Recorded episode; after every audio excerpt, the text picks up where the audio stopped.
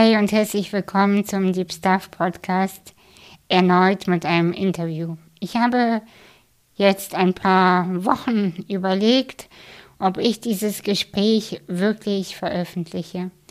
Denn es ist ein tolles Gespräch und mit einem Menschen, den ich sehr schätze, äh, dessen Bücher ich ähm, einige Male gelesen habe und die mir geholfen haben. Und gleichzeitig weiß ich, dass meine Community durchaus eine andere Meinung sein wird, einige von euch, und einige werden sich endlich verstanden fühlen. Und ich habe überlegt, ob ich das Risiko eingehe, dieses Thema aufzumachen. Und ich werde es trotzdem tun. Es geht nämlich um die Pandemie, die eigentlich schon vorbei ist, die zwar in Teilen immer wieder kommt und kommen wird, aber eigentlich ist es ja vorbei. Und ich habe zu diesem Thema mich öffentlich selten oder gar nicht geäußert. Ähm, ich hatte einmal einen Shitstorm auf Twitter gehabt zu diesem Thema, weil ich ein Tweet abgesetzt hatte. Und dann habe ich begonnen zu schweigen. Und das war schwierig für mich mit meinem Gewissen zu vereinbaren, weil ich gefühlt habe, ich muss dazu was sagen. Und zu den medizinischen Details möchte ich in dieser Folge nichts sagen, weil ich bin keine Ärztin. Das alles interessiert mich auch nicht, auch wenn ich eine eigene Meinung habe. Mir geht es nicht darum, meine Meinung zu verbreiten und meine Meinung zu verteidigen. Es geht mir aber darum, und darüber müssen wir beginnen zu reden, dass durch diese Pandemie bestimmte Familien, Freundschaften, äh, Menschen, die sich eigentlich geliebt haben, Menschen, die sich eigentlich verstanden haben, auseinandergegangen sind. Und diese Wunde, sie ist sehr, sehr präsent bei sehr vielen Menschen. Und sie wissen nicht so ganz, wohin damit, weil sie fühlen sich alleine gelassen, sie fühlen sich nicht verstanden und sie fühlen sich verraten. Was auch immer deine Geschichte ist, was auch immer deine Geschichte in der Pandemie war, ich freue mich, wenn du sie mit mir teilst und zum anderen wünsche ich mir sehr, dass wir beginnen, damit aufzuräumen, dass wir beginnen, einander zu verzeihen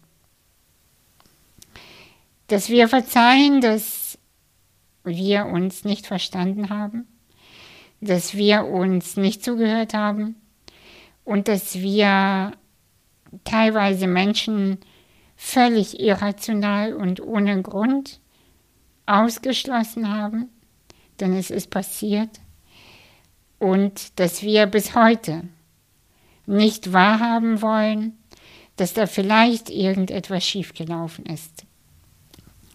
Und ich lade dich ein, mit dieser Folge, aber nicht mit dieser Folge, vielleicht eher danach beginnen aufzuräumen und zu verzeihen und diesen Schmerz, der entstanden ist, langsam, aber sicher zu lockern. Denn es ist vorbei, weißt du, es ist vorbei und wir müssen wieder nach vorne blicken. Lass uns nach vorne blicken und schauen, dass es nicht nochmal passiert und ja, dass wir irgendwie uns nicht mehr verlieren, nicht noch einmal verlieren. Dieses Gespräch heute ist mit Rüdiger Dahlke, der ähm, ein Arzt ist und der sich sehr viel für Ernährung einsetzt, für Achtsamkeit und das wissen sehr wenige, der macht viel mit dem verbundenen Atem, was ja auch mein Tool ist, was ich sehr liebe und was ich sehr, sehr schätze. Ich wünsche dir ganz viel Freude mit dieser Folge und vielleicht berührt sie dich, vielleicht ärgerst du dich und auch das ist okay. Und ich freue mich von dir zu hören, was es mit dir gemacht hat und äh, wie deine Geschichte war in den letzten Jahren drei Jahren. Bis ganz bald. Bis dann.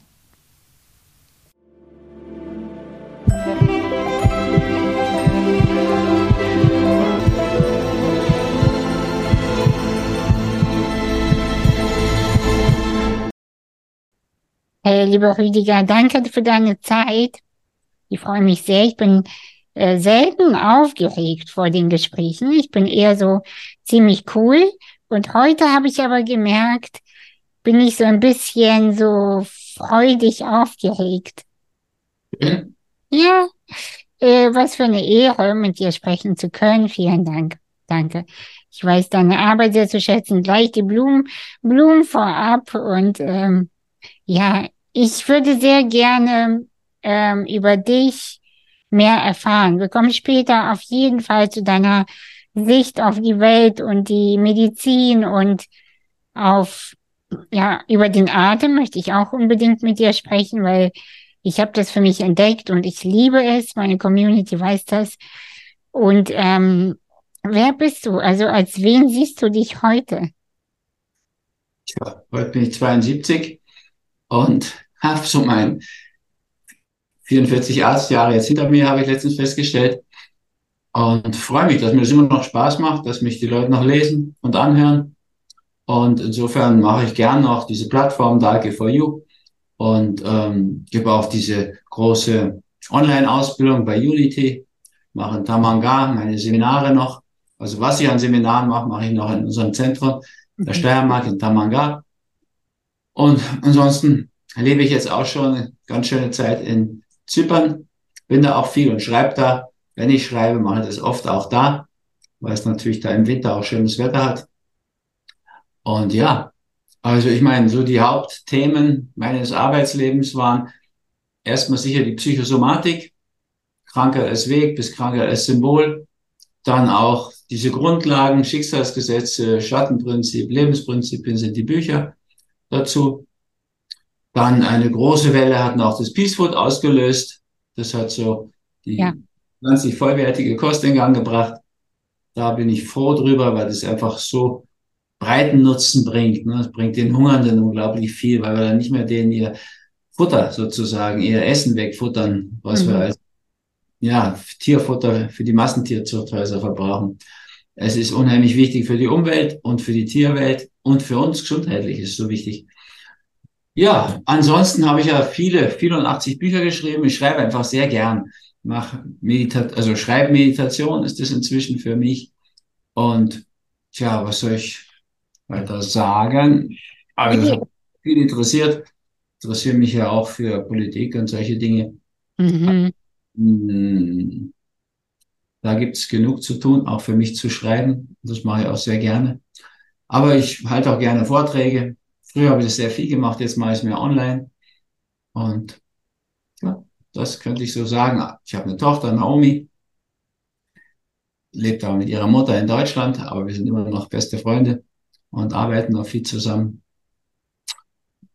Und ja.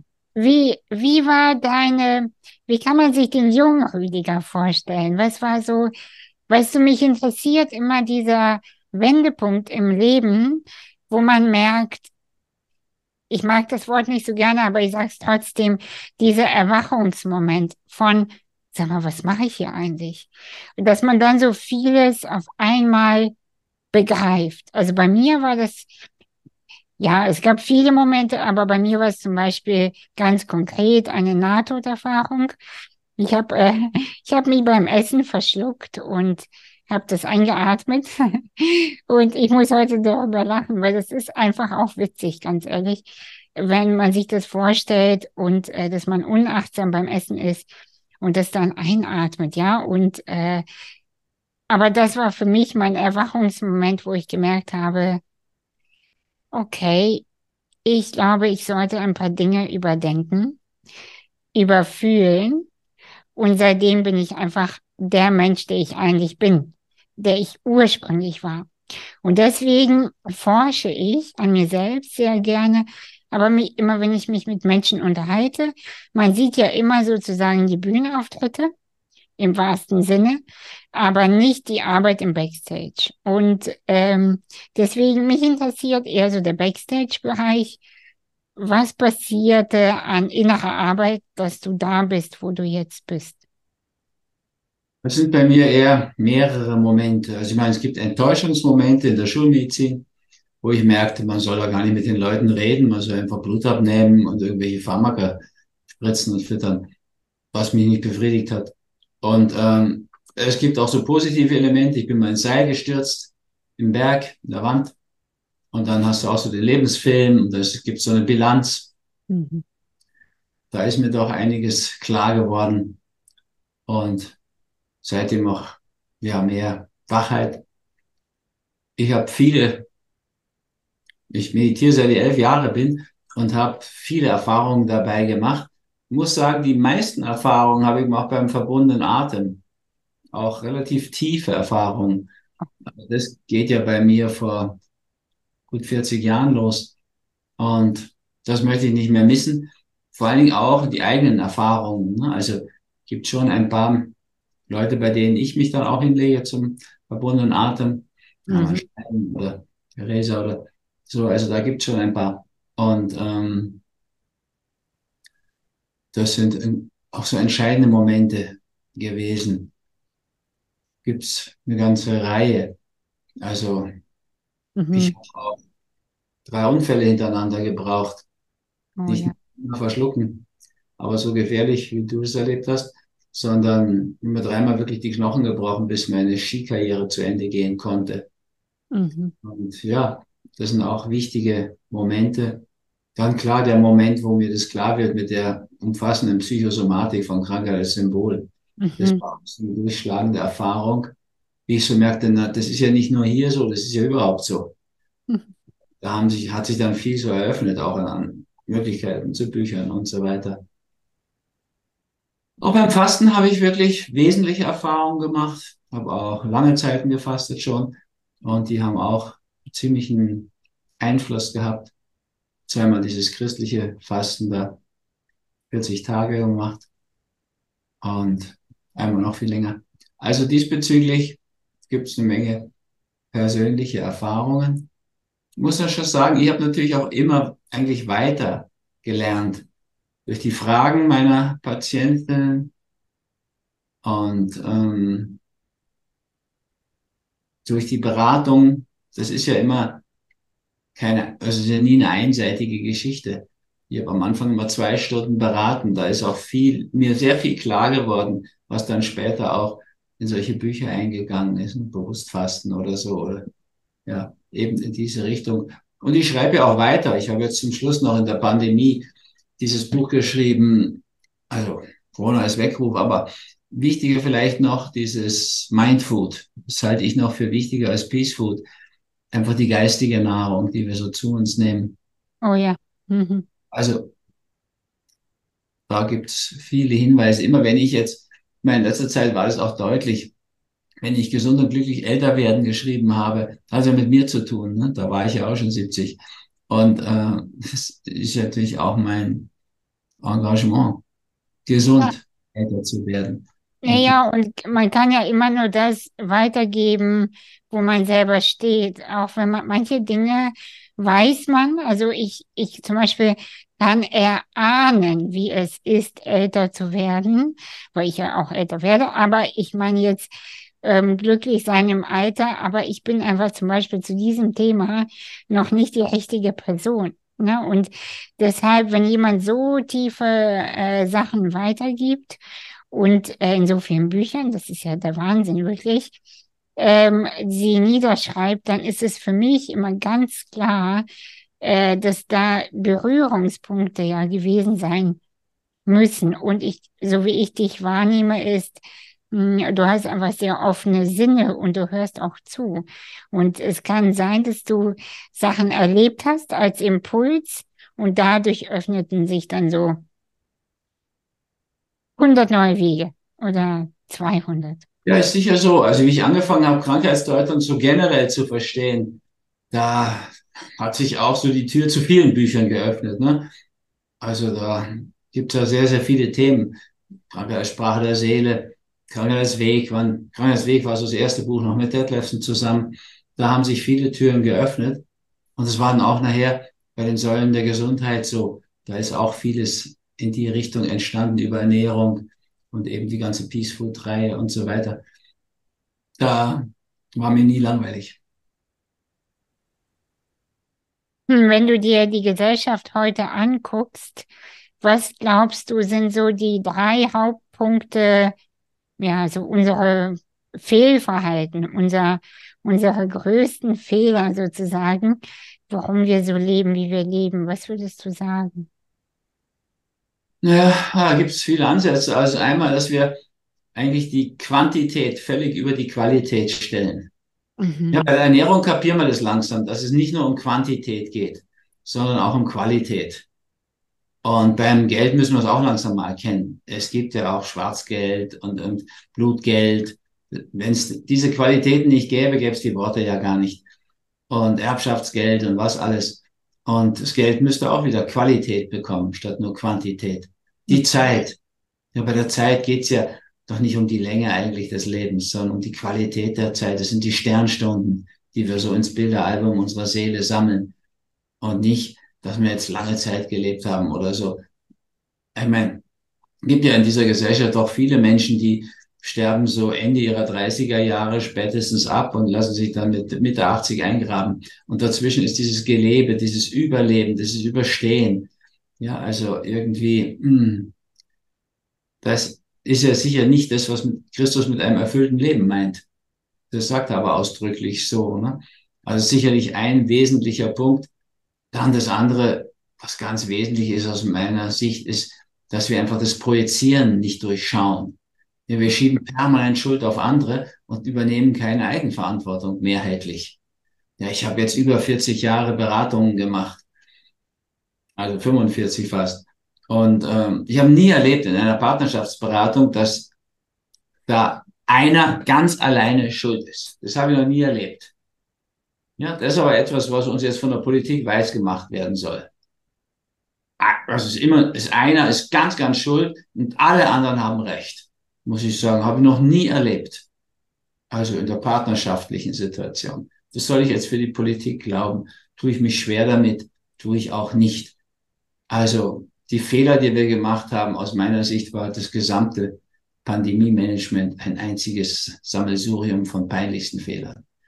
Man hätte nur einfach der Schulmedizin ja nachgehen müssen, wie die Schweden. Der Terniel, der hat bis auf das, dass er auch in eine Epidemie hat hineinimpfen lassen, was gnadenlos Mutationen bringt, wie wir ja gehabt haben. Was sogar der Herr Wieler, der sich ja nun wirklich nicht mit, mit Ruhm bekleckert hat. Aber selbst der hat es vorher gesagt. Also da ist schon viel schiefgegangen. Und vor allen Dingen muss man auch denken, hätten wir einfach genug Vitamin D verteilt, wo 87 Prozent der Deutschen einen Mangel haben, dann wüssten wir heute nach Dr. Michael Nels, deutscher Genetiker, dann hätte es diese ganzen furchtbaren Szenarien nicht geben müssen, die ganzen Toten. Das wäre leicht abwendbar gewesen. Aber es war dumme Projektion.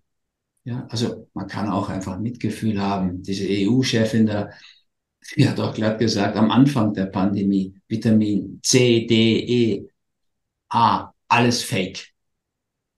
Ja, wenn ich jetzt überlege, was die, diese arme Frau, wenn die gegen Ende ihres Lebens kommt, weil jetzt hat sie es ja scheinbar noch nicht mitgekriegt, aber irgendwann wird sie es mitbekommen, was sie da angerichtet hat, was sie alles verantworten muss. Das muss ja entsetzlich sein, so viele Menschen auf dem Gewissen zu haben. Also, mh, hm, da braucht es viel Mitgefühl. Aber insgesamt können wir doch sagen, da haben wir einen Fehler gemacht, dass wir das so genommen haben, so geglaubt haben. Wir hätten uns und so viel, so viel ersparen können. Also, auch ein wichtiger Punkt. Den anderen hatte ich zuvor schon erwähnt. Ich glaube, es ist wirklich schon ein Problem, wie wir essen.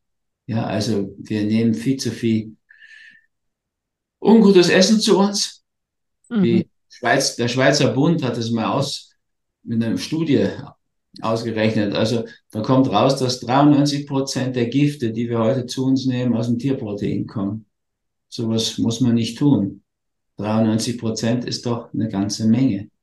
Also wir wissen heute, das ist ja aktenkundig, in der EU dürfen über 1000 Chemikalien ins Brot eingemischt zu werden, ohne deklariert zu werden. Darunter Dinge, die nur zum besseren Reinigen der Backmaschinen dienen. Aber was ich noch schlimmer finde, ist die geistige Nahrung. In den letzten drei Jahren ist so viel benutzt worden, was ich in der Psychotherapie-Ausbildung, also in vielen Ausbildungen gelernt habe. Also das, was ich heute Mindfood nenne, geistige Nahrung. Also diese ganzen Übungen, Methoden der Psychotherapie, Renaming und Reframing und Pre-Teaching und Nudging und Gaslighting, das ist ja alles, sind ja Fachausdrücke. Und damit haben Psychotherapeuten, auch ganz erfolgreich, glaube ich, Menschen ins Licht geführt. Also in ihr Licht, dass sie sozusagen zu ihrem Strahlen, zu ihrer Ausstrahlung kommen. Und in den letzten drei Jahren sind dieselben Methoden benutzt worden, um Menschen hinters Licht zu führen. Das war keine gute Idee. Und das ist besonders schlimm für die, die das verantworten müssen. Die brauchen unser ganzes Mitgefühl. Naja, das halte ich auch für einen schweren Fehler. Und ich glaube, auch wenn wir das nicht durchschauen mit diesem Mindfood, dann, ja, wird es wieder passieren. Und man sieht es ja jetzt schon, es bahnt sich ja jetzt schon wieder an. Die, die also ich, ja, ich glaube auch definitiv definitiv. Also es ist wieder passieren wird, weil wir noch nicht fertig sind. Das war so, das war so mein Eindruck. Ähm, es hab, es ist so viel schiefgelaufen und deshalb ist er so geeignet für eine Wiederholung. Was mich persönlich sehr beschäftigt, ist die Frage, waren das Fehler oder war das Absicht? Weil ich habe teilweise das alles gesehen und beobachtet aus der Ferne. Ich habe da, ich habe mich sehr zurückgehalten mit allem und habe das gesehen und habe gefühlt, ähm, nein, ich habe mich gefragt, ob dahinter eine Strategie ist oder ob es einfach nur ein Ausprobieren auch ist wie weit man kommt. Das, äh, ich hatte viele, sehr viele Fragen in mir, die habe ich immer noch, äh, die mich auch beschäftigen, merke ich, ja. Ich kann das nicht beantworten, muss ich sagen. Ich habe nicht den Überblick dazu, um belegen zu können, dass es Absicht ist. Mhm. Ich kann nur einfach die, die Fakten, das Getane. Ja, also, ich meine, Tatsachen sind ja Tat, Tu-Sachen. Mhm. Ja. Sachen kann ich mir anschauen und da kann ich als Arzt, als Arzt Konsequenzen draus ziehen und muss sagen, ja, entsetzlich, was getan worden ist an Tatsachen. Mhm. Ob da ein Wille dahinter stand und ähm, ja, also ich glaube schon nicht, dass Bill Gates und seine Stiftung, die ja mit, immer reicher wird mit dem Stiften, erstaunlicherweise, dass die rein zufällig alle, alle möglichen Aktien von diesen sogenannten Impf Geschäften, Fabriken, Firmen gekauft haben und rechtzeitig wieder verkauft haben. Ich kann es mir kaum vorstellen, aber ich kann es nicht beurteilen. Das ist auch gar nicht meine Arbeit als Arzt. Meine Arbeit als Arzt ist zu sagen, so dürfen wir es nicht nochmal machen. Das ist zu gefährlich. Und ja, also insofern habe ich lange davor gewarnt, sich diese Gentherapie, die da als Impfung verkauft wurde, im Sinne des Renaming, das ist ja keine Impfung. Wir wissen ja, was eine Impfung ist. Da werden abgeschwächte Erreger oder auch abgetötete initiiert, damit das Immunsystem daran Muster nimmt und an der äußeren Hülle, sozusagen an der Form, Maß nimmt, um dann Antikörper gegen diese Erreger zu haben. In dem Fall war das ganz was anderes. Das wissen auch alle. Man hat Messenger-RNA. RNA ist also Ribose, Nukleinsäure. Das ist das Material unseres Genoms und man hat einfach Messenger-RNS gespritzt, um den Organismus derjenigen, die sich das haben antun lassen, dazu zu bringen, eben Spike-Proteine zu produzieren, in der aus meiner Sicht ganz irrigen Hoffnung, dass dann das Immunsystem lernt, die niederzukämpfen. Wir sehen ja, was passiert ist. Es ist passiert, dass jede Menge Herpes Zoster ausgebrochen sind, Herz, Herz äh, Myokarditis, also Herzmuskelentzündung und Guillain-Barré-Syndrom und so weiter. Also, ist ja nicht das erste Mal. Bei der Schweinegrippe, die musste auch abgestellt, also verboten werden, weil es zu viel schwere Lähmung im Rahmen dieses Guillain-Barré-Syndroms und auch Narkolepsie, dieses krankhafte Einschlafen, das ist ja da doch sehr stark aufgetreten. Also ich kann das nicht beurteilen, will es auch nicht beurteilen. In dem Sinne, da fehlen mir die Fakten dazu. Ich meine, es gibt paar so ganz eindeutige Dinge. Aber ähm, es ist im Endeffekt, muss man sagen, das Wichtigste, dass wir, die, dass wir Konsequenzen draus ziehen und nicht wieder dieselben Fehler begehen. Da fehlte uns einfach Wissen. Und insofern wäre ich heute so der Meinung, ne, also Mindfood, dieses Buch, das halte ich für viel wichtiger als Peace Food, obwohl ich Peace Food schon so sehr wichtig halte. Naja, wahrscheinlich ist es ja auch so, wenn sich dein Mindfood verändert, verändert sich automatisch auch deine Ernährung weil du dann auch mehr Zugang zu dir hast. Du weißt dann, du weißt dann einfach, was ist die Wahrheit und was nicht. Und was tut mir gut? Wo sind meine Grenzen? Was braucht mein Körper? Wie geht's mir gerade eigentlich wirklich? Und das passiert ja einfach, wenn man nicht die ganze Zeit zugeballert wird mit Informationen und mit, ähm, ja, mit Kontakten, die einfach sehr ja, seltsam sind. Einfach seltsam. Das ist schon so, ja. Also mh, mhm.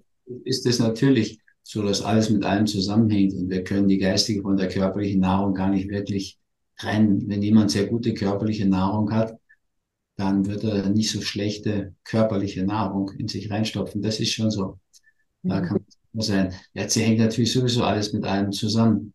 Aber Gut, wir haben auch, glaube ich, jetzt erkennen können, bis zu welchem Grad, also etwa in der Bundesrepublik Deutschland oder Österreich, die Dinge ja zu Bruch gegangen sind. In Österreich haben wir wenigstens noch ein Verfassungsgericht, was ständig die Regierung zurückgepfiffen hat. Hat zwar nichts genützt, weil diese Kurzregierung Kurz hat ja einfach mit Verordnungen regiert. Die hat sich ja gar nicht mehr um die, die Verfassung und die Gesetze gekümmert. In Deutschland war das noch schlimmer. Da hat ja offensichtlich die Kanzlerin mit dem Chef des Bundesverfassungsgerichts gekungelt hat, auf die, gekungelt auf die peinlichste Art. Also in Deutschland ist die Presse als unabhängige Instanz eigentlich weggebrochen. Da gibt es drei Journalisten in Deutschland, die sich dagegen gestellt haben. Es gab hunderte von Ärzten, die nicht mitgemacht haben.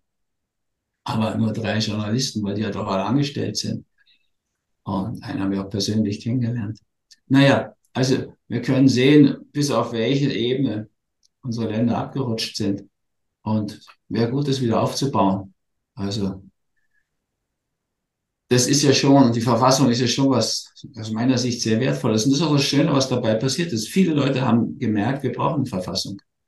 Und es wäre auch notwendig, dass sich die Obrigkeiten daran halten. Das müssten wir wieder hinkriegen. Und das ist ja gar nicht so ganz einfach. Mhm. Aber ja, man kann ja hoffen, dass es passiert. Weißt du, weißt du, die Details mit den medizinischen Sachen und so, da würde ich gar nicht so in die Tiefe einsteigen, einfach weil du gesagt, wie du auch gesagt hast, wir achten, versuchen darauf zu achten, dass es nicht nochmal passiert. Was mich persönlich erschüttert hat, waren Momente, wo Menschen in Cafés draußen nicht mehr sitzen durften. Das waren persönlich meine Schockmomente, weil sie so irrational waren und ähm, Momente, wo Familien auseinander gesprungen sind. Und das habe ich nicht verstanden. Und das hat mich tatsächlich ähm, erschrocken, wie einfach es ist, ähm, ganze Familien, ganze Freundschaften, Beziehungen, die seit Jahren gehalten haben, ganz easy auseinanderzubringen. Ja, auch da wissen wir nicht, ob es die Absicht war, aber es ist natürlich passiert. Sie zu leugnen, der deutsche Kanzler, der sagt, es ist kein Graben in Deutschland. War der noch nicht in Deutschland? Ist der doof oder ist der nicht? Oder ich weiß gar nicht, was mit dem los ist, sowas zu behaupten, weil, ich meine, ich bin ja wenn ich arbeite in Österreich und sonst in Zypern, ich komme immer wieder mal nach Deutschland zu Besuch und meine Frau und meine Tochter besuchen, erste Frau, und ähm, muss sagen, das sieht ja ein Blinder eigentlich, dass da ein Graben durchgeht. Durch Familien, durch Gemeinschaften und so weiter. Das ist wirklich, finde ich, auch tragisch. Wenn wir da Obrigkeiten oben haben, die so realitätsverleugnend sind, dass sie das nicht einmal mehr wahrnehmen oder verleugnen, ist es schon auch weit gekommen. Aber wie gesagt, wir können aufmerksam drauf machen. Ich tue das ja auch. Also ich würde ja gern, dass sich Mindfood noch viel mehr verbreitet, so wie Peace Food sich verbreitet hat. und ein breites Feld bekommt. Denn ich glaube, Bewusstsein von dem, was passiert ist, auch von den Fehlern und Täuschungen, ist der einzige und der sicherste Schutz davor, dass es wieder passiert. Ja, da müssen wir einfach, also die, die wenigen, die aufgewacht sind, aber wie ich so merke, werden es doch schon auch sehr viel mehr inzwischen. Ist kaum noch jemand so richtig einverstanden. Das ist ja auch eine komische Situation, wenn man denkt, kaum wird der deutsche Gesundheitsminister erwähnt. Selbst im Ausland gibt es abfälligste Äußerungen. Und man schaut nach Deutschland so nach dem Motto, kann das sein, dass die einen dermaßen gestörten zum Gesundheitsminister machen? Also sitzt man schnell im Glashaus in Österreich, aber es fällt schon auf. Das ist schon irgendwie eine eigenartige Sache, wie weit da das Image runtergekommen ist. Mhm. Aber insgesamt denke ich, der springende Punkt ist, gar nicht einsteigen auf diese schlechte Stimmung und diese Weltuntergangssituation, sondern erkennen, wir haben uns das selbst eingebrockt. Und dann können wir es uns auch wieder ausbrocken, sozusagen. Wir können auftauchen daraus mhm. und unsere Energie wieder mobilisieren. Ja, es ist ja doch auffällig auch, was da passiert. Wir haben eine Krise nach der anderen, einen Konflikt nach dem anderen. Wir klären sie nicht. Wir beenden es nicht. Also, mh, hm, da müsste was zu tun sein. Und da ist auch viel zu tun. Ich denke, die beste Chance, die wir haben, ist Bewusstsein zu schaffen dafür, dass immer mehr Menschen erwachen und erkennen, mhm. so kann es nicht weitergehen, so muss auch gar nicht weitergehen. Ja, wir hätten viel bessere Möglichkeiten. Und dafür stehe ich auch gerne ein und rede auch dafür und helfe auch dazu. Ja, also ich habe dann auch aufgehört, mich zur Impfung zu äußern, weil es einfach Millionen waren, die sich haben impfen lassen, in Anführungszeichen. Denen will ich ja keine Angst machen. Also Arzt sein bedeutet ja das Gegenteil von Angst machen. Mhm. Angst. Und was dort geschehen ist, war Angstmache. Im Gegenteil, ich schreibe dann so ein Buch wie Angst frisst Seele, auch in der Zeit entstanden, einfach aus dem Bewusstsein heraus, dass an der Oberfläche zwar lauter verschiedene Ängste waren. Ob du da Seuchenangst hast, ist ja legitim. Dahinter ist Todesangst, weil es sind ja Menschen an Pest, Cholera und spanischer Grippe gestorben und jetzt auch nicht zu knapp an der Covid-Geschichte. Also, das ist ja legitim. Aber es ist auch legitim, Todesangst vor einer Diktatur zu haben. Da sind in Deutschland und Österreich ja wohl auch genug gestorben daran. Man kann auch Angst vor einem Wirtschaftszusammenbruch haben, vom Konkurs. Da sind 1929 am Schwarzen Freitag auch viele Menschen dran durch Selbstmord gestorben und manche auch über Depression und dann Selbstmord. Also, und man kann auch Todesangst vor der Impfung haben. Also, soweit man diese Gentherapie gegenüber der Gesamtbevölkerung, also, das ist es schon auch. Hat ja viele Todesfälle gegeben, gibt immer noch. Also, das ist alles Todesangst in der Tiefe und wir könnten erkennen, wir sitzen eigentlich alle in einem Boot. Ja, das ist die unbewältigte Todesangst.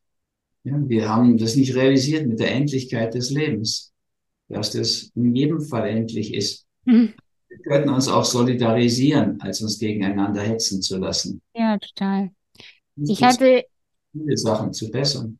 Ich hatte auf meinem eigenen Weg selber so die Erkenntnis, dass jede Handlung, egal welcher Natur, egal welche Entscheidung wir treffen, sie immer durch den Kontakt mit dem Tod. Weil, weil jedes Mal, wenn wir eine Entscheidung treffen, wollen wir entweder die, ähm, den Kontakt zum Tod vermeiden oder die Spannbreite verkürzen oder verlängern. Ähm, wie auch immer, aber jede Entscheidung hat was mit dem Tod zu tun. Und das fand ich irgendwie so, so ähm, inten intensiv und fast schon schön. Ja, auf jeden Fall kann man sagen, es ist hinter all diesen vielen, vielen Ängsten ist die Todesangst. Ja. Wenn ich mir die Prinzipien dahinter anschaue, ich gehe ja viel nach diesen Archetypen, Urprinzipien, mhm. Sowohl die Angst als auch der Tod, als auch Krankheit, das ist ja immer die zehnte Lebensbühne. Und ähm, das Saturnprinzip kann man auch sagen, ist der Reduktion aufs Wesentliche. Und ja, dem müssten wir uns stellen. Aber das ist natürlich bei all diesen Sachen so. ob wir da Infektionen haben in einzelnen Menschen, ob es da Pandemien gibt oder Epidemien oder Kriege draußen. Es ist immer das Aggressionsprinzip, die erste Lebensbühne. Und das haben wir nicht gelöst. Wir haben es direkt so erlebt. Also erst waren die ganzen Infektionen da, Pandemie eben. Und jetzt gibt es offenen Krieg. Das ist dasselbe Prinzip da in der Ukraine. Und äh, dasselbe ist mit der Todesangst. Das ist eben diese zehnte Lebensbühne, diese Reduktion aufs Wesentliche. Und da gab es die Todesangst eben vor Seuchen und Impfungen und Diktatur und Konkurs. Und jetzt haben wir die Todesangst vor Atomkrieg. Also es, es bleiben diese Themen, die werden nicht gelöst. Das liegt auch daran, dass wir einfach, glaube ich, einfach nicht dahinter schauen. Und dafür wäre es so wichtig, dass wir uns das anschauen, was mhm. gespielt wird, wie wir in das Licht geführt werden, was für eine Art von Mindfood, von geistiger Nahrung da verteilt wird. Und wir könnten die genauso gut positiv verwenden. Ja, also dieses Nudging. Nudging heißt ja so mit der Nase draufstoßen im Englischen. Und das haben die gemacht vor 100, gut 100 Jahren. Gab es einen dänischen Arzt, Mikkel Hindhede, der hat in einer Hungerskatastrophe, also war eine Blockade bei Dänemark 1917, Ersten Weltkrieg, da, um nicht zu verhungern, haben die sich umgestellt auf pflanzliche Vollwertkost. Also damals war es automatisch vollwertig, vor 100 Jahren. Und damit haben die die Hungersnot gut überstanden. Ist keiner verhungert. Und ein Jahr später war spanische Grippe. Da sind in Europa zwischen 50 und 100 Millionen Menschen gestorben oder auf der Welt. Und wir wissen es gar nicht genau, aber entsetzlich viele. Und ähm, das einzige Land, wo die Sterblichkeit nicht hochgegangen ist, ist Dänemark, weil die 1918 mhm. auch noch pflanzlich vollwertig gegessen haben. Wir hätten das heute auch leicht hinkriegen können. Bircher Benner hat es bewiesen in seiner großen Klinik. Also es gab damals diese Möglichkeit, es hätte sie heute gegeben. Wir müssten nur wollen. Aber die Pharmaindustrie, die will nicht. Das ist ja ganz klar. Die, auch die Nahrungsmittelindustrie, Lebensmittelindustrie ist das schon längst nicht mehr. Die wollen das ja gar nicht. Also die haben, die zielen ja offensichtlich auf ein ganz anderes Nudging. Bei uns ist es jetzt so, dass das nach Professor Colin Campbell gefährlichste Kanzerogen auf diesem Planeten, nämlich Kuhmilch, das wird subventioniert vom deutschen Staat, steuerlich. Und die gesünderen Pflanzenmilcharten werden bestraft. Das ist die Politik, die in Deutschland mhm. getrieben wird, in Österreich getrieben wird. Das ist genau das Gegenteil von dem, was gesund wäre. Aber ja, es ist so. Es müssten mehr Menschen erkennen. Dann würden sich das nicht mehr gefallen lassen. Auch diese einseitige Berichterstattung. Ja, also ich war ja früher oft bei Talkshows dabei und so. Es war ja immer denkwürdig, wie dort geschummelt wurde, wie da manipuliert wurde. Aber jetzt ist es irgendwie eigentlich nur noch lächerlich. Ja, also muss sagen, das ist unglaublich, was die da mit Zwangsgebühren, die sie eintreiben lassen, an Einseitigkeit da vom Zaun brechen. Man muss mal bedenken, diese bekannte jüdische Schriftstellerin Hannah Arendt hat gesagt, das Auslassen, das Weglassen ist die schlimmste Form der Lüge. Und wenn das der Fall ist, und Hannah Arendt ist ja ziemlich unbestritten, dann muss man ja mal einen ganz neuen Blick auf die öffentlich-unrechtlichen Sendeanstalten in Deutschland und Österreich werfen. Und ich sage da absichtlich unrechtlich, weil ich halte es für Unrecht. So viel Wesentliches wegzulassen, so zu manipulieren. Ja, wer Bilder zeigt von der Pandemie und die Todesopfer darstellen will, im ganzen Turnsaal voll Särgen, und dann alte Bilder aus der Migrationskrise verwendet, der hat einfach Dreck am Stecken. Und das ist denen schon nachgewiesen worden, oft. Also da muss man sagen, ja, da ist viel zu lernen, da können die einem leid tun, die da wissen, was sie tun und einfach bleiben, weil sie angestellt sind und ihre Familien ernähren wollen. Ist ja wohl der Hauptgrund bei vielen. Also, und wir können einfach, glaube ich, gar nichts anderes machen, als da das Licht der Bewusstheit drauf zu lenken. Und ja, ohne Zorn, ohne Wut und Hass, sondern eher mit Mitgefühl. Wenn Zorn, Wut und Hass, das schadet uns ja selbst. Das macht ja unsere Abwehr noch schlechter. Also. Bist, bist du manchmal trotzdem wütend? Wie bitte? Bist du manchmal wütend? Also viel, viel weniger als früher, muss ich sagen. Ich kenne das Spiel jetzt schon so. Ne? Es ist, hm, wie soll man sagen, es ist ein abgekartetes Spiel. Und es ist so leicht durchschaubar. Ich werde jetzt gar nicht mehr wütend. Ich sehe ja die Mechanismen dahinter.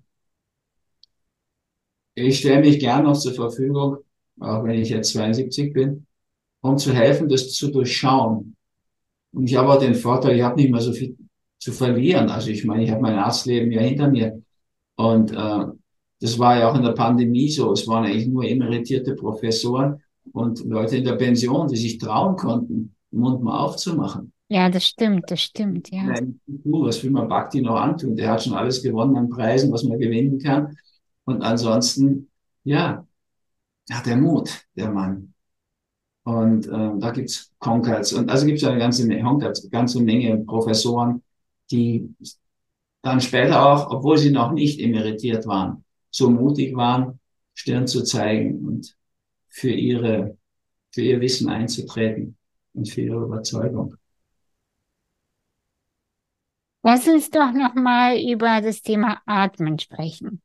Weil die Zeit rennt, wir, wir sprechen schon seit äh, 40 Minuten und das ist mir total wichtig, dass wir das Thema Atmen unbedingt in unser Gespräch aufnehmen. Äh, wie bist du darauf gekommen? Was war, wie alt warst du da und wie war deine erste Erfahrung bei dem verbundenen Atem? Ja, das war nicht der verbundene Atem, das war in einem Flugzeug von einem arabischen Fluglinie. Da hat jemand angefangen zu hyperventilieren in der ersten Klasse und ich wurde, also wurde ein Arzt gerufen, war aber keiner an Bord und ich war noch im Studium, Ende des Studiums, bin dann hingegangen und habe da zu meinem großen Erstaunen, obwohl ich keine geeigneten Medikamente hatte, die waren arabisch beschriftet oder abgelaufen, habe ich da eine Atembefreiung erlebt, wie jemand aus vollen Krämpfen auf einmal völlig in die Entspannung gerutscht ist und mhm. Und das hat mich ja dann wirklich sehr umgetrieben. Das ist jetzt über 40 Jahre her. Ich bin ja schon 45 Jahre Arzt, also es muss fast 50 Jahre fast der sein. Und äh, wie ich dann zurückkam aus Indien, dann habe ich gleich da die Pulmologen gefragt. Und die haben natürlich gesagt, das gibt's nicht, wie sie ja so oft sagen. Und da ist dann auch nicht. Und ich habe dann Selbstversuche gemacht mit einem Kollegen, ärztlichen Kollegen. Und wir haben das gegenseitig gemacht und dann auch erlebt, was da für Möglichkeiten drin sind.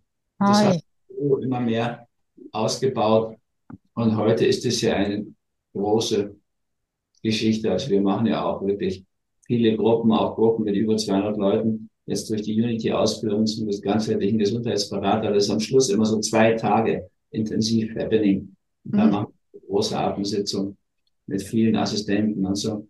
Also da ist vieles passiert. Ich habe auch eine Ausbildung aufgenommen bei Unity, gibt es dann online und auch mit zwei praktischen Wochen im nächsten Jahr. Wahrscheinlich, also sicher verbundenen Atem. Da wird sich noch einiges tun und freue ich mich auch, weil es wirklich eine sehr, sehr, ja, wie soll ich das sagen, eine Methode und Technik, die so sehr einfach ist, aus meiner Sicht, und die so viel bewegen kann. Ja, ich wüsste nicht, mit welcher Übung wir so rasch in die Nähe von Einheitserfahrungen kommen oder auch zu ekstatischen Erfahrungen.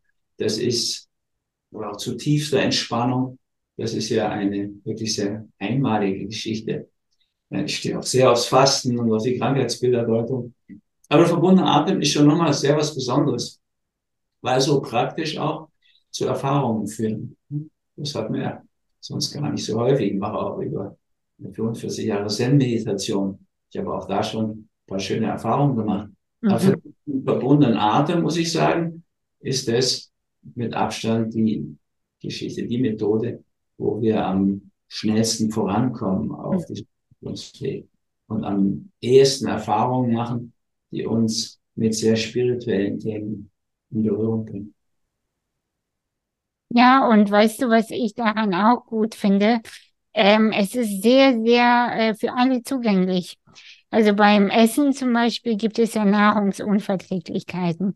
Das ist dann schon mal so ein Thema, dann schmeckt das nicht und so. Ja, also Nahrung ist so speziell. Dann gibt es bei Bewegung, zum Beispiel, ich habe ja eine Muskelerkrankung und ich kann mich wenig bewegen. Mhm. Äh, das heißt, viele Sachen kommen für mich nicht in Frage. also Yoga oder Tanzen oder was weiß ich. Ich verstehe die, das dahinter, aber ich erlebe es körperlich nicht.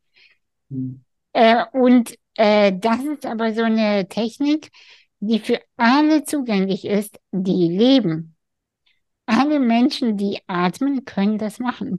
Und das ist das, was mich persönlich daran sehr, sehr, sehr fasziniert und überzeugt. Also ich bin große Verfechterin von dieser Atemtechnik. Ich muss auch sagen, das ist von allen Techniken so, die sich mit der Lebensenergie einlassen, die, die am wirksamsten ist. Also ich meine, du kannst über die Liebe und Kundalini kannst du auch unheimliche Energieerfahrung machen, keine Frage. Aber das kannst du nicht so auf Bestellung machen. Kannst du ja nicht verlieben auf Bestellung. Aber eine Atemsitzung kannst du immer einfach machen. Ja, kannst du einfach teilnehmen. Das ist schon ein sehr großer Vorteil auch dabei. Und wenn ich so, ich habe, schreibe jetzt gerade ein Buch über Lebensenergie, mhm. muss ich auch sagen, da ist der Atem ganz vorne mit dran. Denn über Ernährung Lebensenergie zu spüren, es geht schon, aber das ist schon ein riesiger Aufwand. Und dann spürst du das nicht so stark. Aber wenn du dich jetzt eine Stunde hinlegst und volles Rohr atmest, wie so ein hohler Bambus, hm. dann, ja, dann wirst du viel Energie erleben. Und ja. jeder kann das. Also im verbundenen Atem kommst du in so tiefe Entspannungen, wie du sie in der Regel noch gar nicht gekannt hast vorher. Und es ist auch möglich, wirklich bis in diese Bereiche von Ekstase und Einheitserfahrung zu kommen. Mhm. Also steht die bei mir auch ganz oben, kann ich gut verstehen. Und ähm, bin auch froh, ich habe viel ausgebildet darin schon. Und von daher, ja, werde ich möglichst viel da auch noch dazu machen. Weil diese Online-Ausbildung noch zusammen mit den praktischen Wochen, dass da noch viele reinkommen in diesem Bereich. Ich meine, das gibt's ja schon länger. Stan Groff hat ja ein paar Jahre nach dem verbundenen Atem und dem Reversing auch angefangen mit dem holotropen Atmen. Das hat eine andere Ausrichtung gehabt, transpersonale Psychologie. Aber doch hat die ähnliche Technik wie der verbundene Atem benutzt. Und ähm, aus dem zerbrechenden holotropen Netzwerk, er hat es ja verkauft in den USA. Äh, da sind dann Breathworker entstanden und so. Das ist dann schon wieder eine ganz, ja, ganz andere Geschichte, mit einem ganz anderen Ziel auch. Aber da wird sich was tun. Ich glaube auch, dass dem Atem insgesamt sowas bevorsteht, wie dem Darm passiert ist. Mhm. Der Darm war ja bis vor ein paar Jahren auch ziemlich uninteressant für die Schulmediziner. Die Gastroenterologen wussten ja eigentlich fast gar nichts darüber. Durch Julia Enders und damit Charme ist so eine Darmwelle entstanden. Stimmt, ja. Heißt es nicht mehr Darmflora, sondern Mikrobiom. Und das Fasten heißt dann plötzlich Autophagie. Peinliche Ausdrücke die einfach zeigen, wie Minderwertigkeitsgefühle die Schulmediziner plagen, dass sie dann Dinge, die sie Jahrzehnte verpennt haben, so rausbringen mit neuen, komplizierten Namen, als hätten sie die erfunden. Also das ist schon ein sehr deutliches Zeichen. Was wie Psychoneuroimmunologie. Das ist das, was Schamanen seit Jahrtausenden machen. Naja, bin aber froh, dass es das natürlich gibt. Dann kann jemand wie der Professor Christian Schubert dann auch so wertvolle Beiträge liefern zur Psychosomatik, Psychoneuroimmunologie. Ja, und ich bin auch froh, dass der Japaner den Nobelpreis für Autophagie bekommen hat, also fürs Fasten. Dadurch ist es jetzt sozusagen wissenschaftlich anerkannt. Aber es bräuchte für den Atem auch so etwas Ähnliches. Ja, also das ist schon, da liegen viel mehr Möglichkeiten als im Darm drin. Wenn Darm heilig werden, das ist aber noch nie passiert. Also ich meine, ich kann es versuchen und ich bin ja sehr dafür, den Darm zu sanieren und so. Aber im Endeffekt muss man sagen, über den Atem und den verbundenen Atem kannst du ganz andere Sachen erreichen, ne? auch im spirituellen Bereich. Total. Es steht einfach an, dass es mal an, untersucht wird. Aber bisher machen sie da nichts. Aber ich hoffe, es kommt irgendwann und werde auch meinen Anteil dazu tun. So wie bei Peace Food und Darm Geschichte mit gefördert habe. Also werde ich das auch versuchen. Das also, glaube ich Punkt. Wenn ihr mal Probanden sucht oder Menschen mit äh, durchaus auch viel Erfahrung, schreibt mir gerne. Ich bin sehr gern dabei, weil der Atem ist auch etwas, was mich total gepackt hat. Und es hat mir wirklich, wirklich nach meinem Trauma äh, geholfen, zurück ins Leben zu finden. Und keine einzige Therapie und ich habe viel probiert, glaub mir, hat mir so geholfen wie der verbundene Atem, dadurch konnte ich überhaupt die Lebensenergie wieder zurückholen und vermehren. Und ja. ähm, ich halte von vielen Methoden was, also auch von äh, Psychedelika und von Gesprächstherapien und alles. Es ist alles super. Ich würde nichts äh, davon schlecht machen, aber es ist immer nur Vergleich zum Atem sehr klein und äh, ja, also das war wirklich meine Erfahrung. Erstmal reden, ja, ja, das verstehe ich schon auch, aber dann hinlegen und atmen, das ist die einzige Methode. Eigentlich würde ich, eigentlich merke ich, auch wenn ich das so erzähle, eigentlich würde ich das nur noch machen. Ich mache so viel auch in meiner Arbeit, aber eigentlich will ich nur das machen. Ja, du machst mehr. Also ich ja. kann das verstehen. Verbundener Atem ist schon was Zauberhaftes. Ich finde auch die anderen Sachen, also du förderst auch den verbundenen Atem, wenn du dich vernünftig ernährst und so. Das hängt ja doch auch wieder alles ja. um.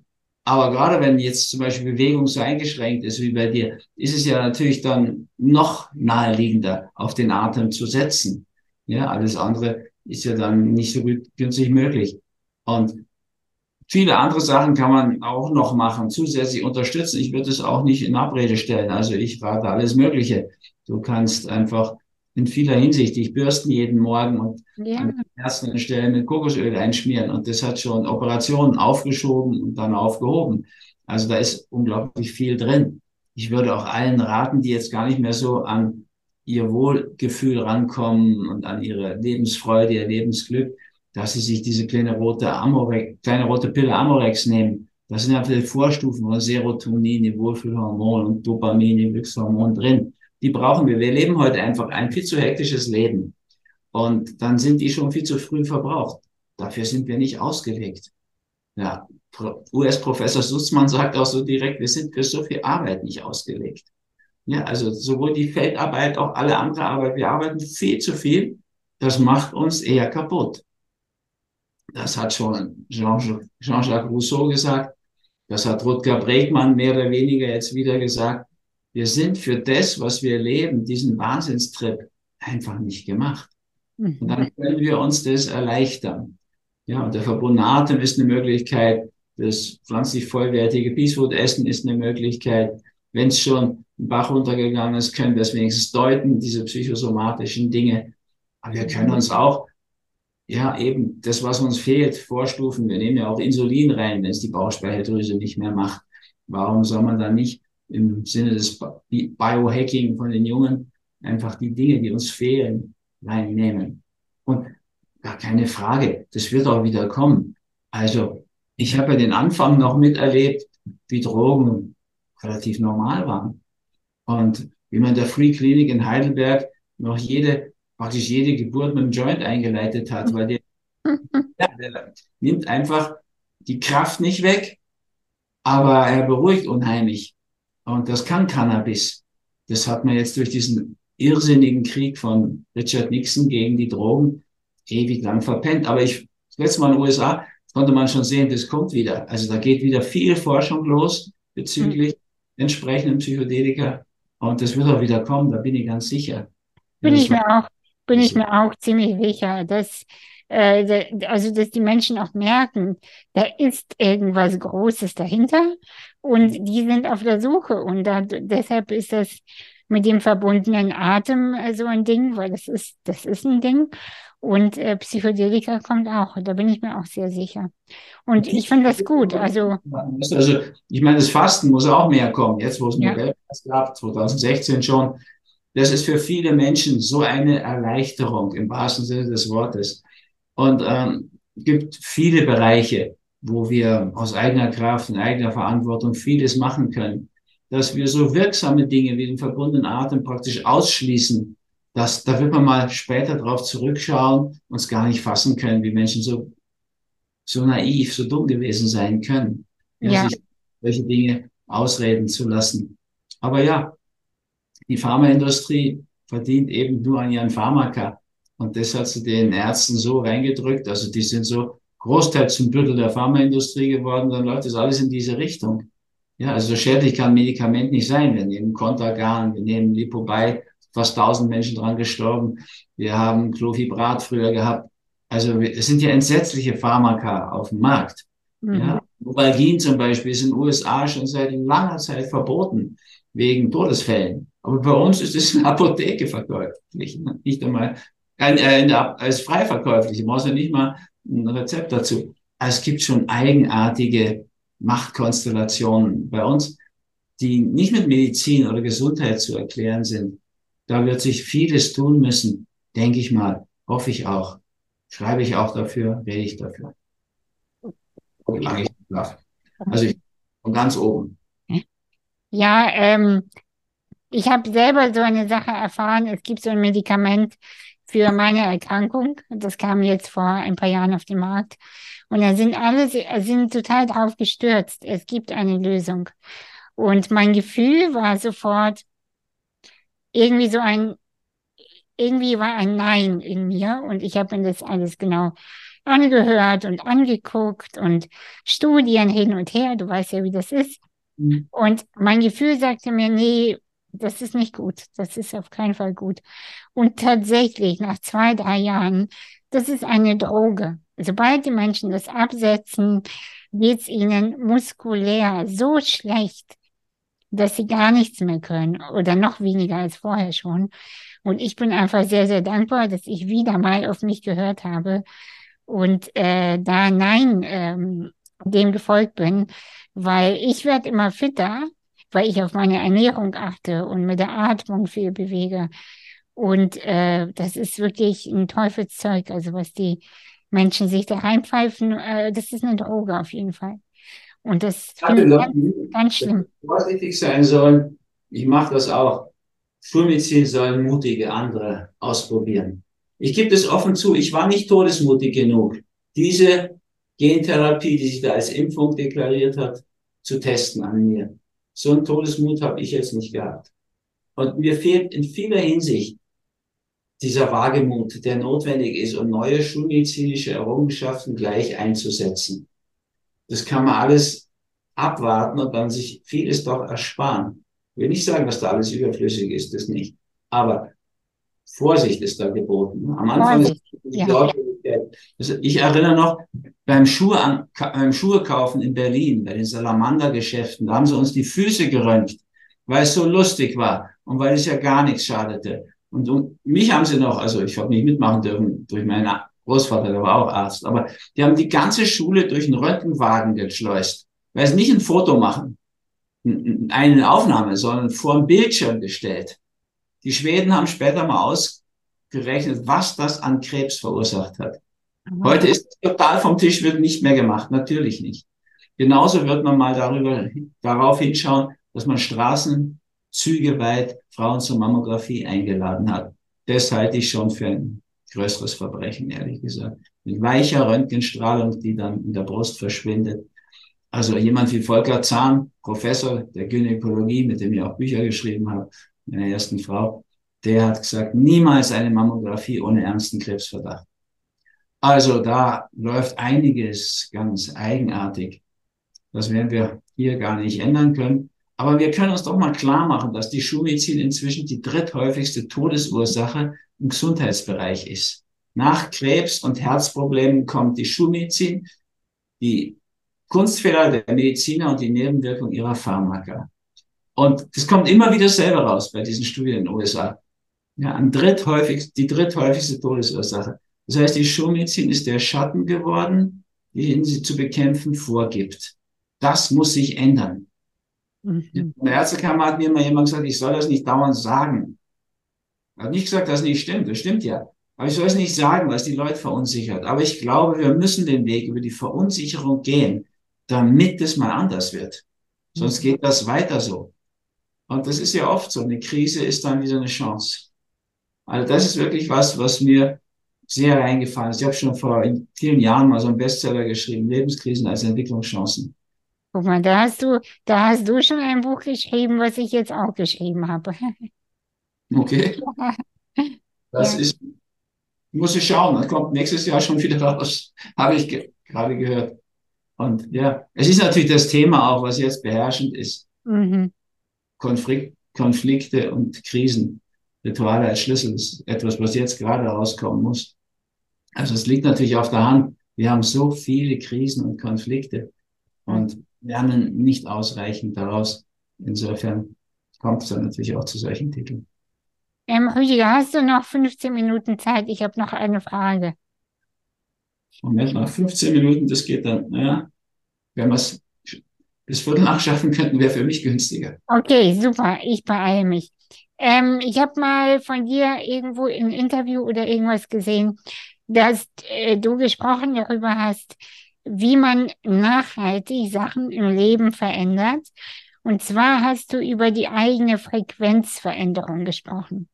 Und das hat, das fand ich so, so spannend und würde gerne darüber kurz und knackig mit dir äh, darüber sprechen, wie verändert man die eigene Frequenz, damit sich das ganze Leben transformiert. Ich meinte wahrscheinlich die eigene Resonanz nach dem zweiten der Schicksalsgesetze, Resonanz. Genau. Also ist klar, stell dir vor, du willst jetzt Geldgeschäfte machen. Gehe ich mal sicher davon aus, dass du es nicht willst, aber okay, du würdest Geldgeschäfte machen wollen. Wo setzt du dich dann hin? In das Foyer einer Jugendherberge oder das vom Kempinski Hotel?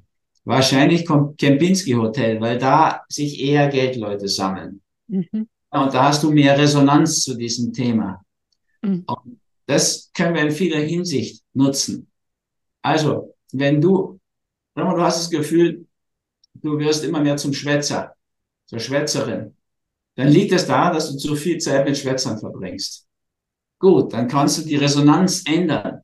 Ja, du suchst dir eine andere Gruppe wo nicht so viel geratscht wird und getratscht wird, sondern mehr in der Tiefe diskutiert wird. Mhm. Dann veränderst du deinen Blickwinkel, natürlich, mhm. mit der Resonanz, die du veränderst. Mhm. Ja, also Muji, Weisheitslehrer aus Indien, hat so schön gesagt, haben viele schon gesagt, du siehst die Welt nicht, wie sie ist, du siehst sie, wie du bist, wie du Resonanz hast. In Bayern sagt man das sehr krass, die sagen, die Bayern, der Teufel scheißt immer auf den größten Haufen. Das heißt, wo Geld ist, kommt noch Geld hin. Wo wenig Geld ist, wird es noch weggeräumt. Das ist doch auch unsere Erfahrung, die wir haben. Die Armen werden immer ärmer und immer mehr. Die Reichen werden immer weniger und immer reicher. Mhm. Ja. Das Phänomen, was ja doch eigentlich leicht zu durchschauen ist. Warum werden denn Leute wie Bill Gates und John Rockefeller und Carnegie, warum werden die obwohl sie Stiftungen haben und ständig so viel stiften, immer reicher.